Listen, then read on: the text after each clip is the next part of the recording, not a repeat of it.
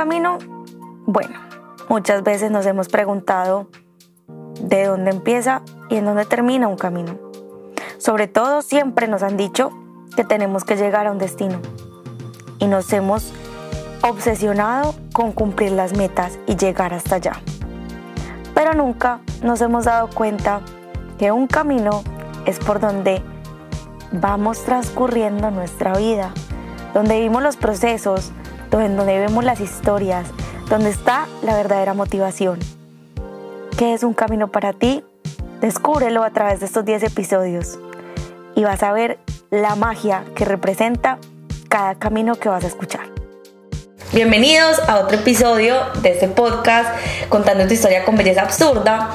Hoy tenemos una súper invitada y estos tres primeros capítulos son demasiado importantes porque no solo van a conocer mi historia, sino que van a conocer la historia de Clarice y la historia de Dani, porque Belleza Absurda ya no solo está personificado en Juliana, sino que va a tener muchas voces y en este momento esas voces son Clarice y Dani y es muy bonito para mí y súper importante que ustedes conozcan sus historias y entiendan por qué ellas hoy hacen parte de Belleza y por qué son una voz activa y por qué están entrando no solo para ayudarme a que en Medellín sigamos teniendo belleza, sino porque esto amplía muchísimo la visión de lo que es realmente belleza. Yo desde que empecé belleza empecé con un enfoque mucho desde la imagen corporal, desde el body positive, desde todo lo que es el amor, desde un tema muy de transformación física. Fui aumentando los temas acorde como iban llegando las historias y las personas a mi vida, así como más adelante van a ver en el episodio con mi mejor amigo que todo el tema de diversidad e inclusión llegó porque su historia y su proceso lo he acompañado. Pero entonces es mucho más bonito tener voces que representen lo que hablamos de empoderamiento, equidad de género, inclusión y diversidad. Y Dani viene con una historia súper poderosa. Muchos ya la conocen en Belleza en un Live, pero yo sé que este podcast va a llegar a muchos otros lugares y quiero que conozcan otra vez de primera mano esta historia que de verdad a mí me tocó el corazón ese día en ese vestir en Aerie cuando la hermana chiquita de una de mis mejores amigas me dice, Juli, estás cambiando mi vida con esta oportunidad que me diste. Y yo no entendía porque para mí Dani siempre ha sido una mujer llena de luz, una mujer que hace cosas divinas, que además es artísticamente genial. Y cuando ella me contó su historia yo dije, wow, ¿cómo somos tan ciegos a veces de no ver que las historias que más uno cree que son lejanas están ahí al lado y lo único que le dije fue, lo que necesites de mí, aquí estoy y para acompañarte lo que necesites. Y bueno, aquí estamos. Y Dani, bienvenida a este episodio maravilloso. Ay, Uli, voy a llorar con esa introducción. muchas gracias, muchas, muchas gracias para mí. Sí, se me vino como otra vez el, el, momento en ese vestir, que incluso hasta se me salieron las lágrimas porque porque fue como difícil contar. Bueno, eras una como las primeras personas fuera de mi familia que se enteró de todo, entonces sí fue como como que lo tengo que sacar, o sea, como que fue que yo necesitaba empezar a asumir mi historia y asumirla bien, o sea, una cosa es tener como un, como tú lo dijiste, como superarse de algo físico, de algo que se ve, y tan difícil que es lo que no se ve, o sea, lo que pasó, el recuerdo que quedó, la, la historia que quedó detrás de algo, algo feo. Entonces, sí, sí, sí, me acuerdo mucho. Cuando lo estabas contando, me acordé que yo me estaba viendo la ropa y estabas ahí, entraste y que cómo te sientes. Y yo así de, con el taco en la boca tratando de no llorar y pues fue inevitable porque sí, sí, belleza me abrió muchísimas puertas y también como los ojos a, más historias que, que sí también tocan muchos temas y como tú lo dijiste, no solamente es una aceptación física, sino de todos como personas, independiente de muchísimas cosas que nos han metido como desde muy, muy pequeños a todos, a nuestros papás, a, a nosotros, a los que siguen y esperemos que esto pare en algún momento porque porque sí es, es bien grave que no nos, no nos sepamos ni tolerar a nosotros mismos. Total, me encanta esa parte y es no tolerarnos a nosotros mismos porque siento que marca mucho lo que pasa hoy en día. Tenemos creencias en los contextos sociales, pero somos nosotros mismos los mayores juzgadores de nuestros mismos procesos. Y ahí es donde empiezan un montón de claves que hay que quitarnos todas esas creencias, como siempre lo digo, que nos hemos comprado. O sea, yo compré la creencia de que físicamente me tenía que ver de una forma y que las cicatrices eran feas. Y yo misma tuve que decir, no la quiero más y tuve que desmontarla. Y finalmente es eso, es, ni siquiera tolerarnos a nosotros mismos. Entonces, ¿cómo vamos a tolerar el resto de la diversidad del mundo?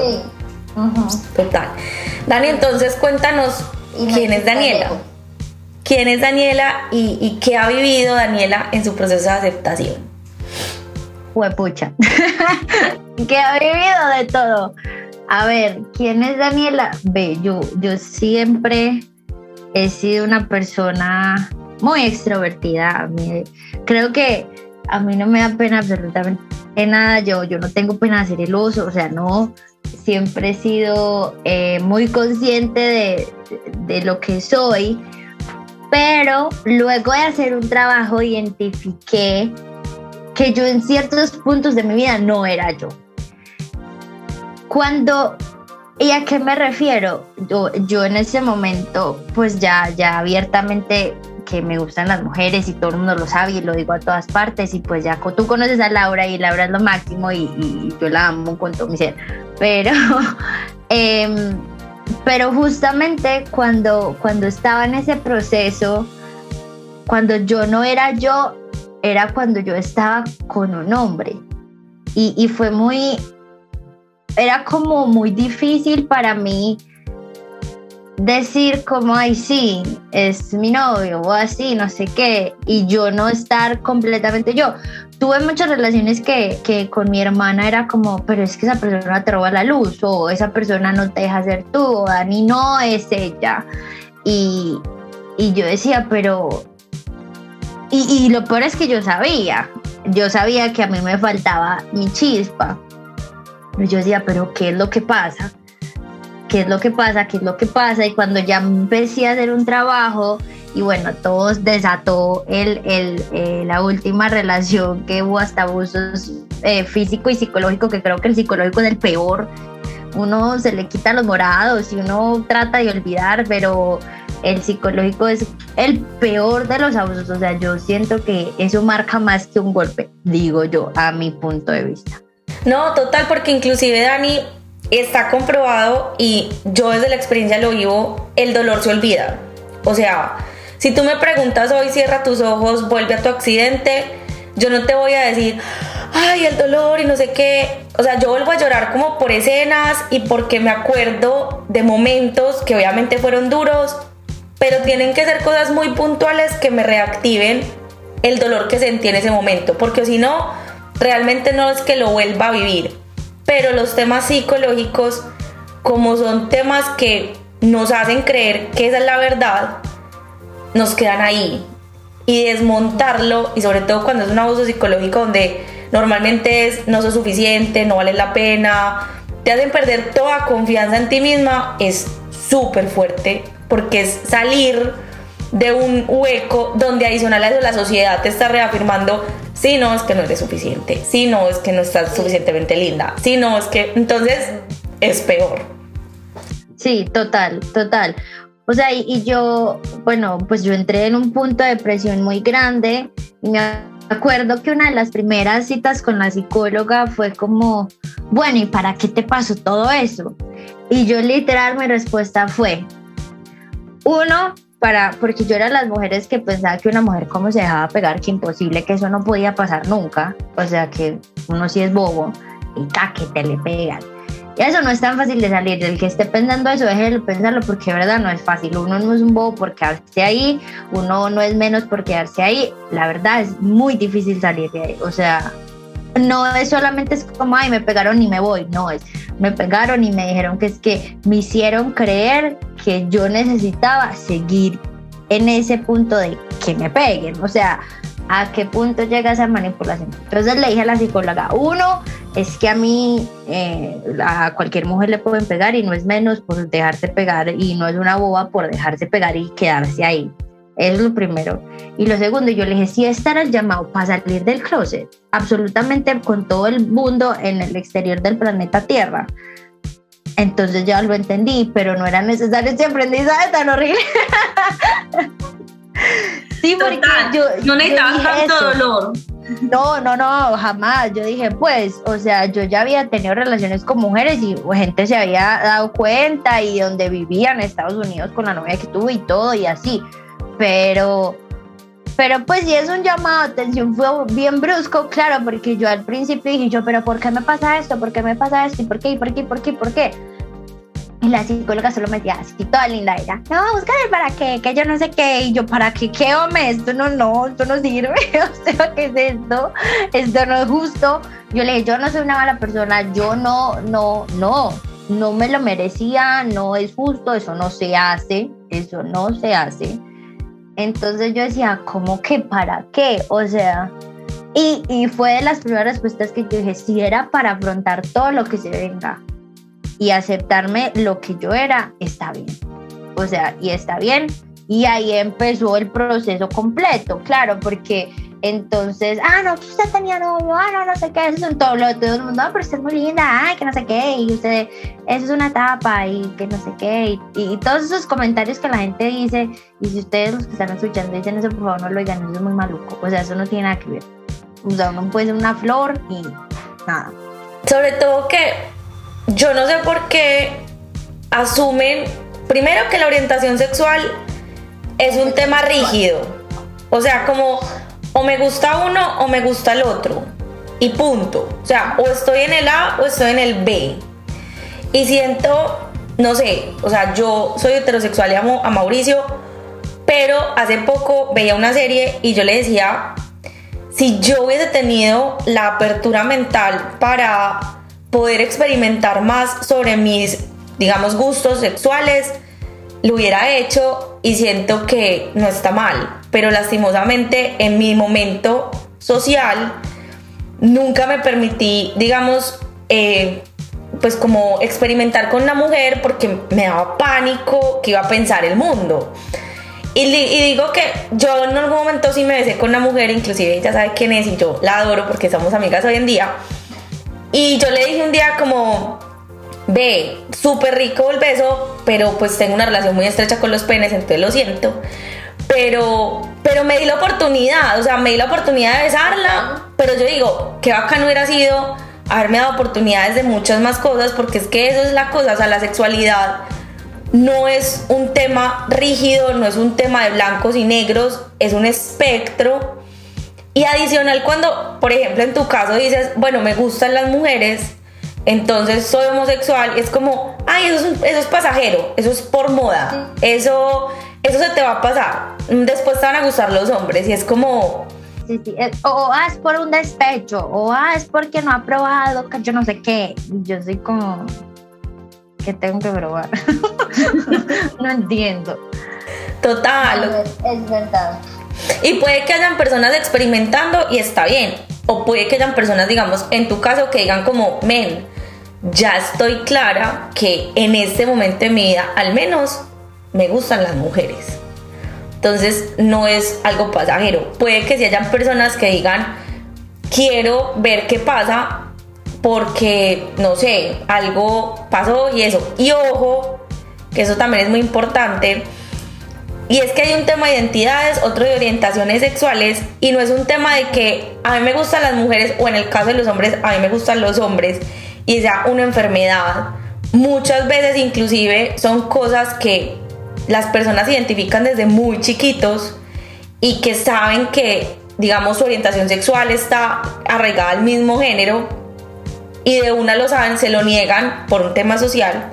Y hay otras personas que puede que lo hayan sentido en algún momento, se hayan sentido avergonzados, luego quieran experimentar, puede que se queden, digamos, en, ese espectro de la sexualidad o se queden, digamos, en un tema que se llama la bisexualidad, que también es válido, porque muchas veces también dicen, ay, es que el que es bisexual está enclosetado y no quiere aceptar realmente que es homosexual. A veces no, a veces el bisexual también es válido, o sea. eso existe normal. Total, total. Bueno, Dani, entonces cuéntanos y cómo sigue toda esta historia que yo sé que tiene mucho, todavía te la Tiene mucho contenido. Em, sí, a ver. Bueno, cuando, cuando pasó esa relación que te digo de, de, abuso físico y psicológico, pues primero yo entré en una depresión gigante, gigante, gigante, que pues así con psiquiatra, medicamentos. Eh, no, y esto es algo que, que, yo sí tengo muy claro, y, y, de hecho fue uno de los motivos por los que yo le dije a mis papás, porque, porque cuando todo pasó, yo lo único, la única que le conté fue a mi hermana.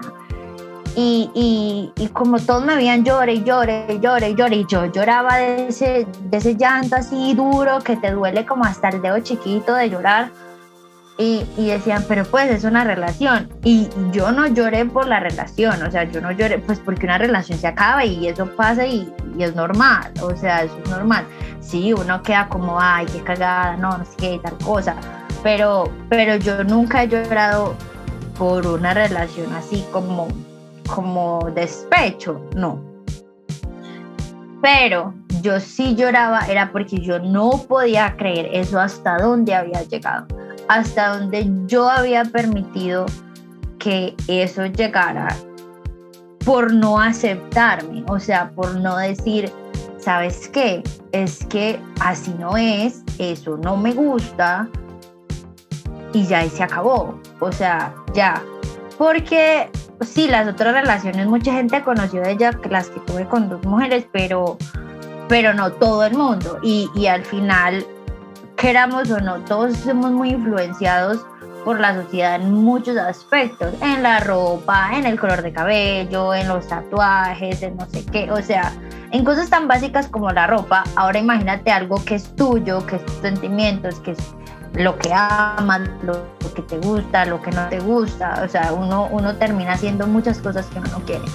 Entonces, eh, cuando todo eso pasó, yo decía, es que, es que yo llegué a cometer, yo tuve dos intentos de suicidio por esa situación, porque yo dije, yo no veo la salida de acá, yo no veo como, como, sí, yo no veo, el, no veo la luz, yo solo seguía ahí en la depresión, en la depresión, en la depresión, y estuve capacitada también y pues obviamente eso llevó un proceso porque yo tenía que, que luego hacer terapia con psiquiatría y con psicología porque era un proceso eh, conjunto. Algo que sí pasó y fue que el psiquiatra me dijo, eh, ¿quieres hacer tú sola la, la terapia o hacemos terapia de familia? ¿Por qué? Porque es que tener en la, en la familia un caso así es un trabajo de todo mundo, es un trabajo de, los, de tu círculo más cercano, de esa red de apoyo, de ese grupo que tú vas a decir, ellos son los que me van a ayudar a salir de aquí. Entonces hubo que, pues tuvimos que hacer eh, esa, esa, ese, ese esfuerzo como familia, decir, bueno, para ayudar a Daniela, todos tenemos que aprender, porque era que cualquier día yo estaba bien y me sentaba y me ponía a llorar por cualquier cosa, o solamente yo no dormía y me quedaba ahí con ataques de pánico, o sea, eso, y eso no está... Y, y ojo, mi mamá es psicóloga y a una de ella le costaba saber qué hacer porque ella decía, es que es mi hija y lo que decimos todos, no, es que eso no le pasa a mi hija, si nosotros vivimos en tal parte y nosotros tenemos tanta plata y no sé qué, bueno, mi mamá no decía lo de la plata, pero sí uno, todos tristemente también decimos, y eso también es de las sociedades, es que las cosas malas o ese tipo de abusos es porque no estudian, es porque son de X barrio o de X estrato social o no sé qué. Y, tenemos ese prejuicio de que todas estas cosas le pasan a cierta población y no.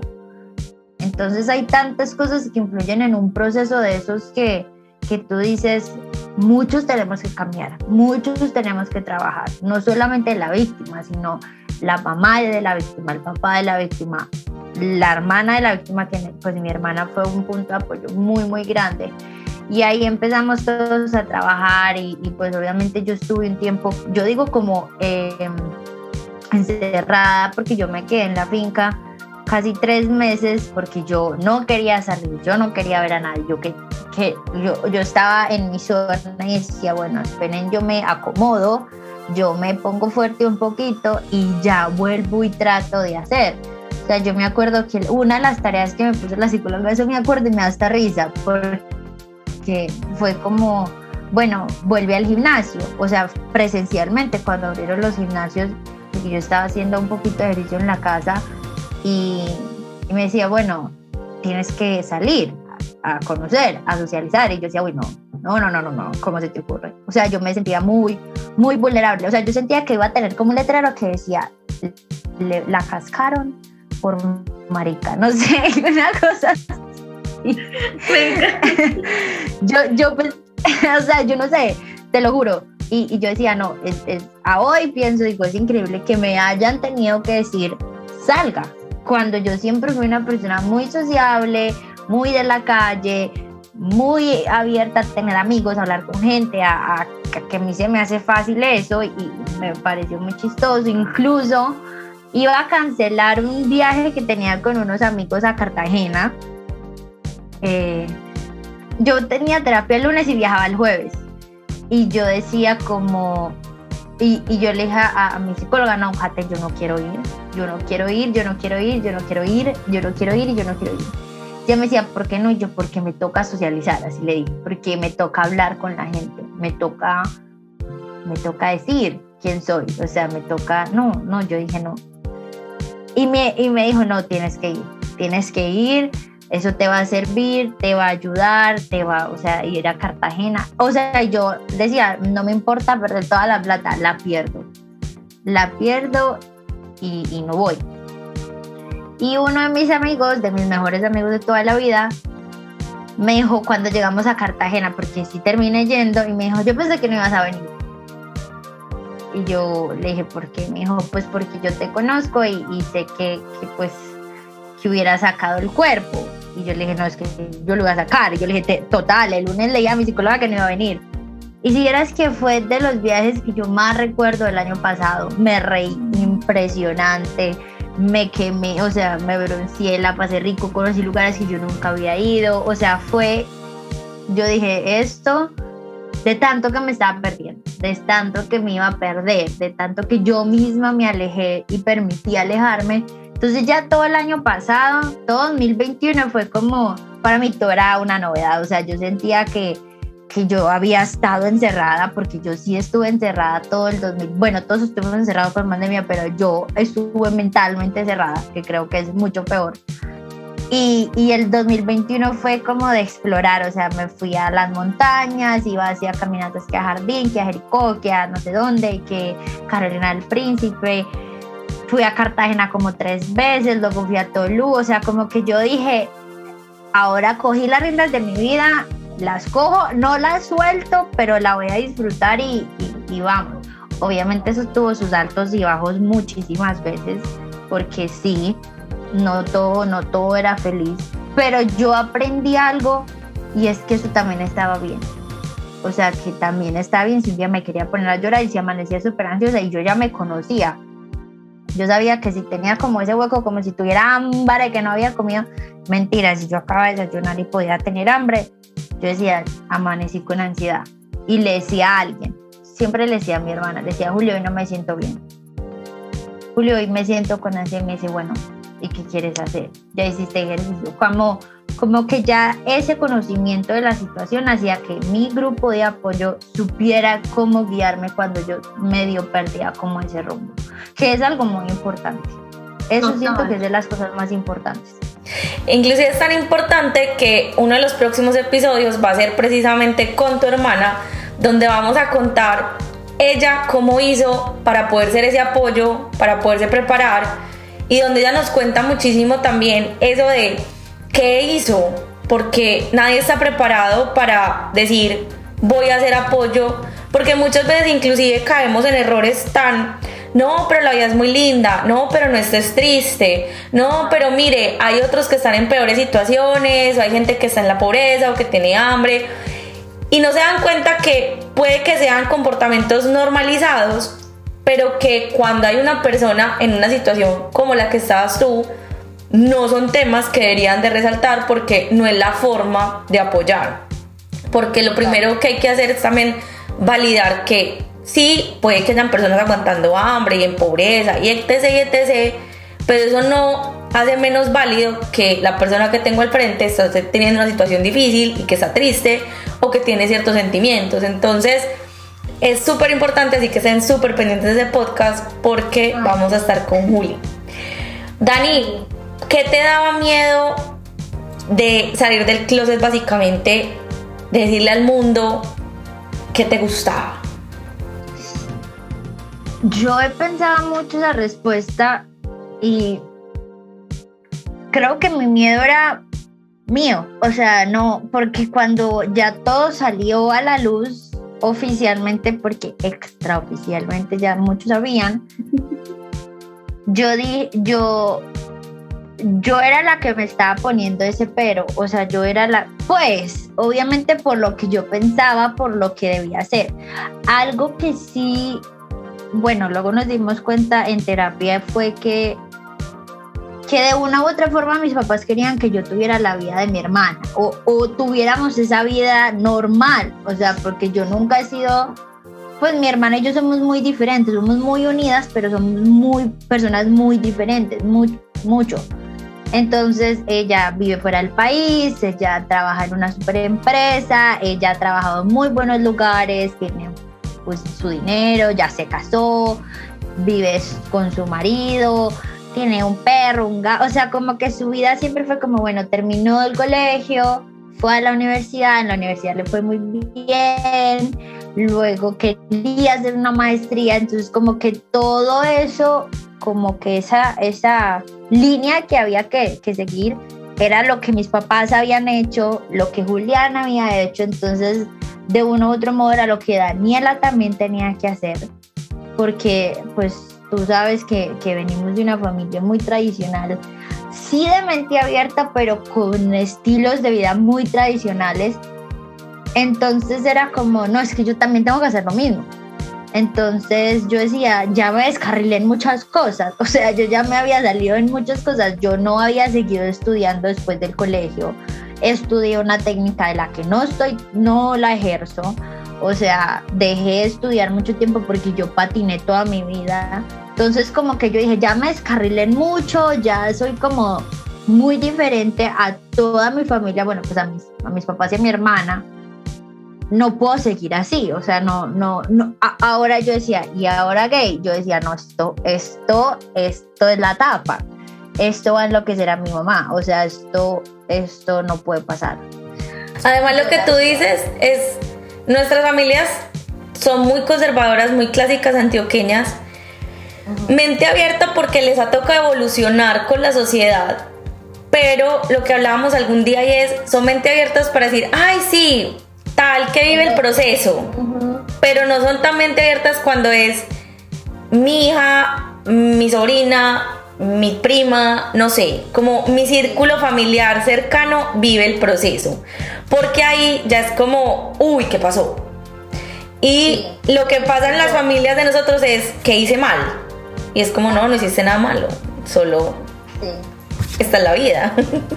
Sí, total, eso es, eso es, o sea, es que incluso eh, yo a veces he escuchado comentarios porque tenemos muchos allegados muy cercanos que, que también son gays y cuando nosotros nos enteramos, pues el comentario como era como, no, en serio, pero qué rico, qué rico, que lo disfruten, mirar el novio tan hermoso, yo no sé qué, yo no sé qué.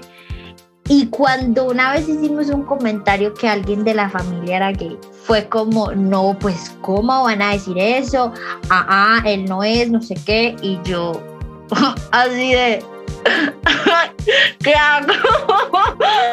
¿Qué hago? Oli.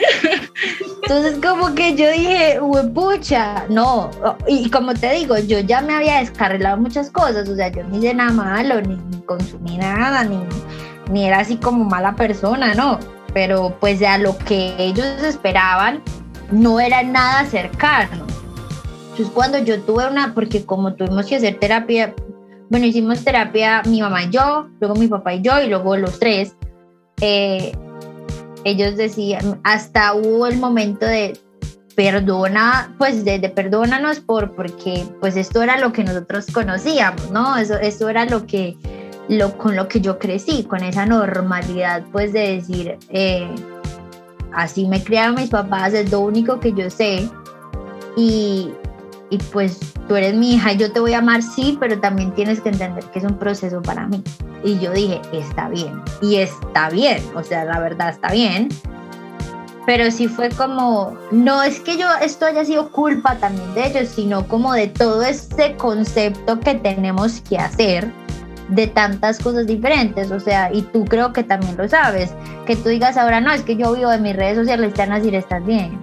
O sea, hija, no tenés un salario básico, o sea, no tenés, no le no pagas ARL, EPS, o sea, como que estas cosas no las como que lo que hacen los papás no lo estás haciendo, entonces eso ya genera en ellos y uno entiende, pero también es como, bueno, yo entiendo de aquí para allá, también hagamos el ejercicio de entender de allá para acá, porque si bien yo entiendo que el nivel de conciencia es diferente, pues también entonces hagamos el ejercicio de, de abrir la conciencia. Y algo muy teso es que mi papá es ginecólogo y a él le costó mucho ir al psicólogo, porque él decía, yo no creo en eso.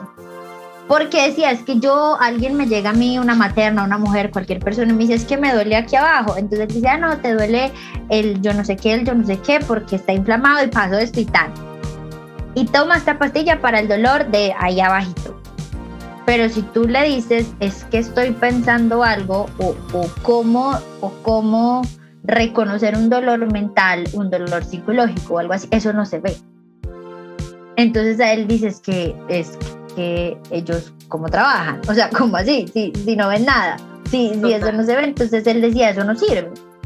Y, y poco a poco fue entendiendo que es algo que hay que trabajar, o sea, eso, es, esto hace parte del cuerpo y también tenemos, así como uno se quiebra una pierna y va al doctor, pues si uno no se siente bien emocionalmente, tiene que ir a un doctor. Y hay doctores para eso. Entonces, y ahí, bueno, eso también abrió otro, otro, otro camino muy bonito de mi papá reconocerse y aceptar y decir, sí, es que yo también tengo mi maleta en la, en la espalda de sesenta y tantos años que tiene mi papá. Entonces como que eso hizo, sí, eso hizo algo muy bonito. Lástima, otra vez, la forma en que todo se explotó, porque eso fue a raíz del problema este con esa relación de abuso, porque todo se, se desarrolló desde ahí. O sea, nadie hubiera tocado esos puntos tan internos si eso no hubiera pasado. Estoy 200% segura qué bueno que, pasó, entre comillas, bueno, pero pues tenía que ser yo. Ahí cuando le toca a uno, le toca a uno ya. Algo que decías ahorita, y es verdad, o sea, en mi caso, yo fui siempre Juli en mi familia, o sea, además nos llamamos igual, Juli Juli.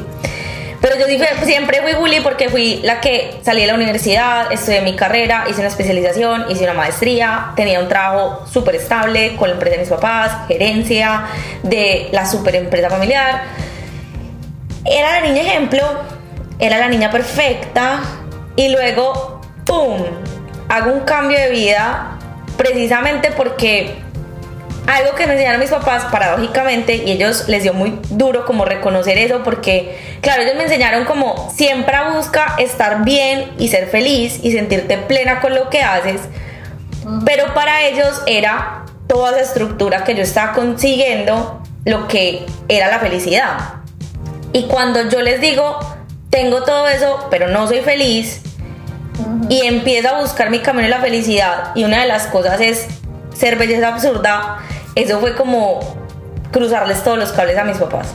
completamente. Todos. Y ahí es donde tú dices, me descarré y literalmente me descarré y era la descarrera de la familia. O sea, y fue muy particular porque se invirtieron los papeles. Mi hermano siempre fue ese papel y cuando yo hago esto y mi hermano inclusive se va a la empresa y es el gerente de la empresa hoy en día, como que se invierten los papeles y ha sido algo muy particular porque él es como vieron que ser descarriado no está loco porque la juiciosa de la casa se descarrió. Ajá, sí. Pero sí. Dani, ¿Cómo fue entonces con lo de la mamá? Porque yo veo que fue como el proceso más fuerte. Sí, sí, ese proceso fue... Es. es, es. Este es un aprendizaje constante.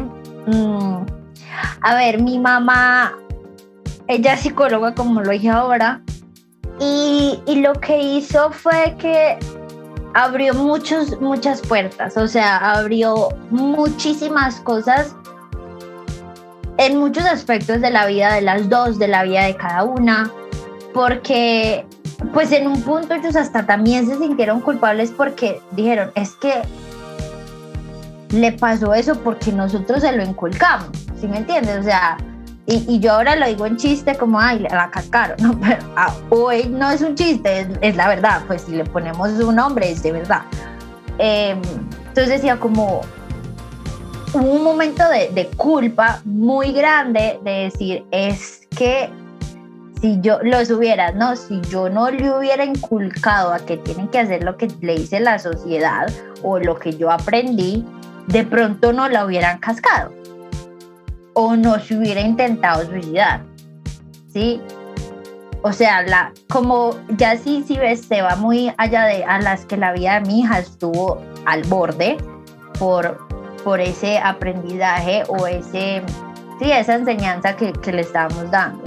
Entonces, hicimos terapia, o sea, de, de, también vamos a hablar, porque éramos una, somos una familia que nos hablábamos pero no de todo. O sea, yo siento que todos tenemos eso con, con los papás y es, sí, te hablo de mi día, de mi trabajo, de qué hice, pero de los sentimientos y de lo que no nos gusta del otro, de la convivencia en la casa, de mí misma, no es tan fácil. Y, y hubo que hacer un proceso de decir, bueno, nos vamos a sentar primero con la psicóloga porque pues era como una mediadora, ¿no? Eso fue como un, un, lugar seguro para hablar, para decir no nos vamos a atacar, pues no, no, no agresivamente, pues ni físicamente, sino como con palabras. Era un lugar seguro y, y que iba a quedar ahí, o sea, la idea de ir a terapia a todos y, y yo con mi mamá era que la situación se, se centrara en la terapia y salíamos y ya era otro lugar, ya era otro espacio. Sin embargo, hacía como, sí, sí, hacía como como que uno dijera, seguimos hablando de eso en la casa, lo dejamos para la otra sesión, ¿qué hacemos? Pero sí desarrolló algo que es eso, hablemos. Y, y, hace poco que, que, que, pues, que volvió a ocurrir algo, algo complicado, em, ella me dijo, necesito que hoy vamos a comer algo y nos tomamos un café y hablamos. Entonces, sí, o sea, se hizo eso, vuelvo y repito, todo se estalló, todo se estalló en ese momento, pero hoy es un proceso muy bonito, es, es una vida que yo soñaba, o sea, que yo soñaba con, con, con, así, literal, es que yo tenía sueños, sueños así, cuando me dormía, soñaba que yo vivía así y me despertaba sintiendo eso, pero decía, ah, qué bueno por las que le tocan, por, qué bueno por las que pudieron, qué bueno por las... Y hoy soy mi sueño, o sea, hoy es, ya no es un sueño, sino que va siendo realidad cada día más y acompañado de, de, de, mis papás, porque hubo un momento que yo dije, ¡Ah! ahora donde yo me llegue a casar con una mujer, no van. ¡Ah! Me muero. Pues. sí, no, o sea, como que uno no, no espera ese momento, pues que esté al menos los papás y mi hermana, si no van además, no me importa, pero pues eh, eh, ellos son importantes para mí, entonces, y ver hoy que, se escriben y que doña Gladys, venga que es que la, la ayuda aquí, y mi abuelita y mis tíos y, y, es como, ay, ¿cómo está Laura? Y Gus, el otro perrito y yo decía como, esto es perfecto, o sea, esto, es, esto está funcionando.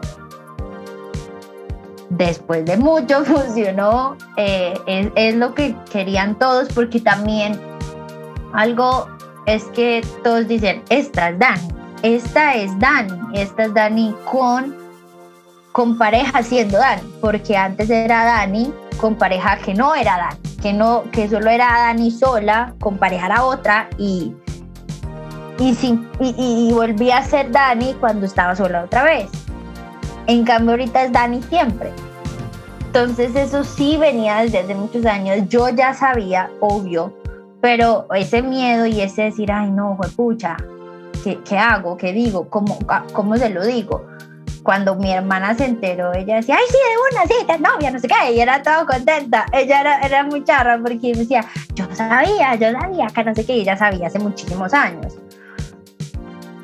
Entonces cuando, cuando vuelvo y, y, hago como todo ese análisis, digo, pues qué cagada como pasó, pero gracias a Dios pasó, porque por fin yo digo, las cosas están yendo bien y algo que yo decía mucho era que el amor no tenía que ser tan difícil.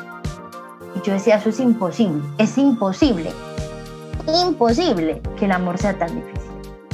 Imposible, porque yo, yo soy súper enamorada del amor, súper romántica, siempre empedernida y, y yo siempre dije eso.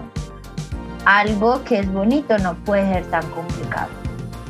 Claro, porque nos han enseñado es el, el amor dramático de María Joaquina, Francisco Alberto. Sí, sí, total. Y, total, total.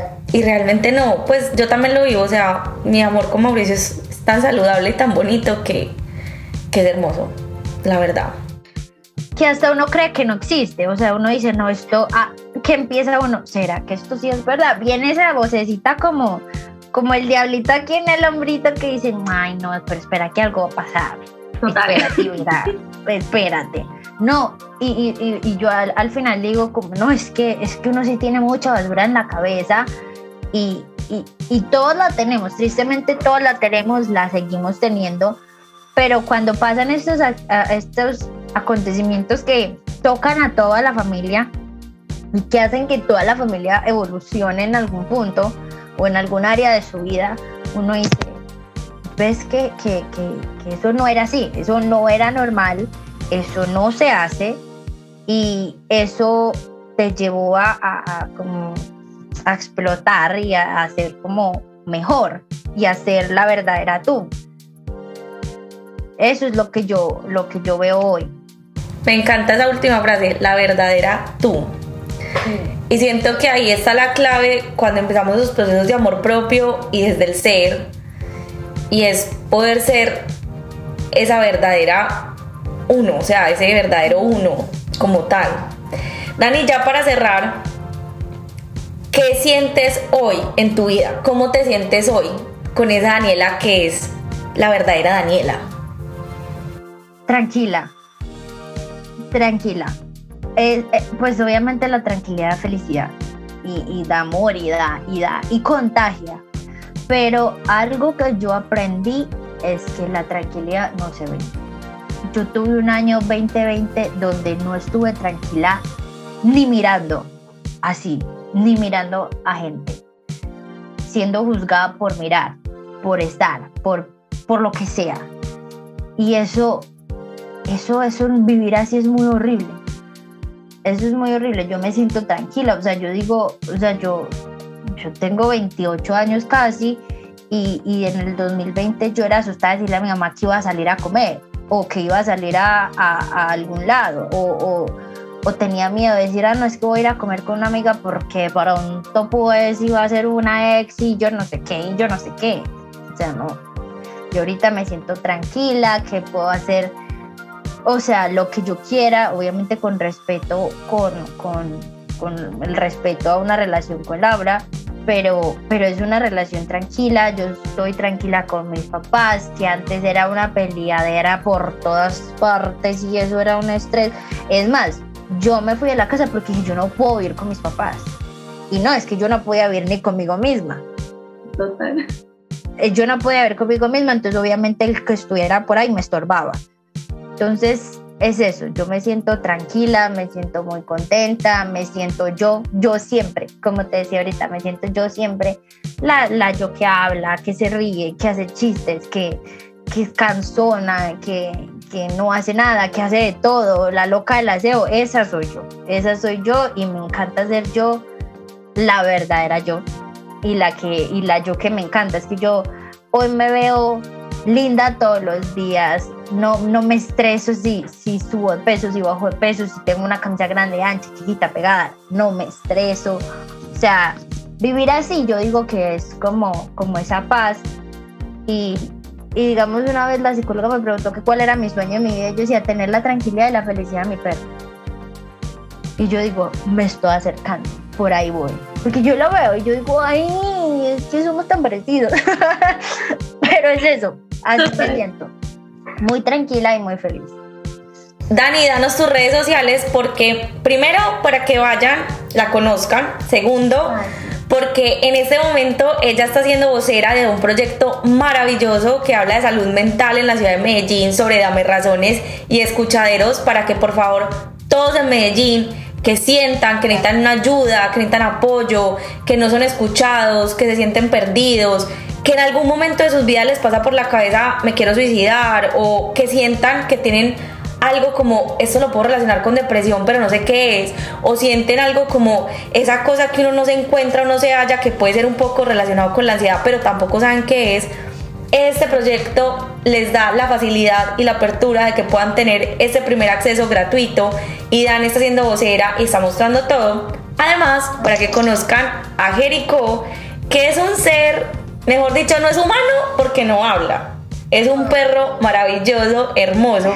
Y para que conozcan a la famosa Laura que hemos mencionado en este podcast, Tanto, tanto que la he mencionado. Total, Laura, como dice la Dani, es hermosa y uno la conoce y se enamora porque Laura es genuina, Laura es ella. Ay, sí.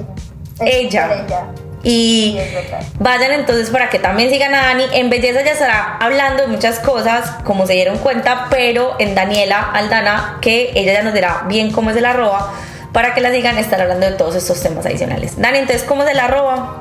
Es arroba Dani Aldana D, así todo seguido.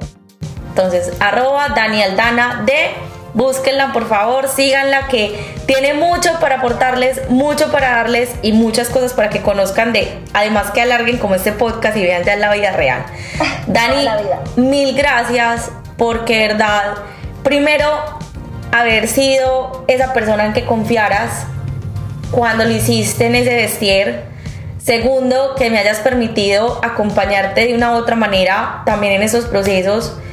Verte florecer, de verdad ha sido muy lindo porque, eh, pues de una u otra manera, he estado cercana a tu vida a través de tu hermana. Y en un punto yo, pues tú eras muy activa en redes sociales y cuando veo ese silencio, yo le dije a Juli, Dani está bien y me dijo no, no me dijo nada más claramente. Le dije, mándale toda la energía. Cuando nos encontramos en Aero nunca imaginé que ese no era todo lo que se está desencadenando y todo lo que me dijiste. Pero lo que dijiste y lo más bonito fue, eso se desencadenó para vivir todo este proceso, que no era lo ideal, que no estabas buscando que te doliera tanto No. pero que lo bonito ha sido el resultado que ha conllevado y es que no pasó en vano, que es lo más importante, y que hoy puedes decir, esta es Daniela Aldana y soy feliz y orgullosa de serlo. Entonces, mil y mil gracias. Muchas gracias. Te quiero, nos vemos en el episodio con Juli y la estarán viendo siempre en las redes sociales de Belleza Absurda y para que la sigan, Daniel Aldana, Dani Aldana D. Te quiero. Chao, Dani. Gracias, yo también, Juli. Chao.